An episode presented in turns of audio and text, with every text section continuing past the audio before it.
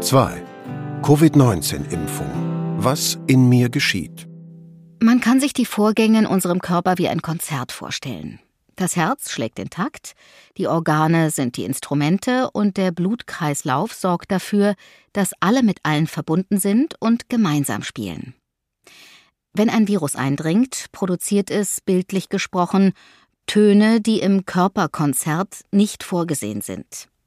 Das klingt schräg wie ein verstimmtes Instrument oder schrill wie eine Tröte, aber jedenfalls unpassend, wie Fremdkörper eben. Wenn diese Fremdkörper sich ungestört vermehren können, wird aus der einen Tröte ein immer schlimmerer, alles übertönender Lärm. Aber wenn der Ordnungsdienst des Körpers, das Immunsystem, den Störenfried gar nicht erst hineinlässt, kann das Konzert ganz normal weiterlaufen. Und genau das soll durch eine Impfung erreicht werden.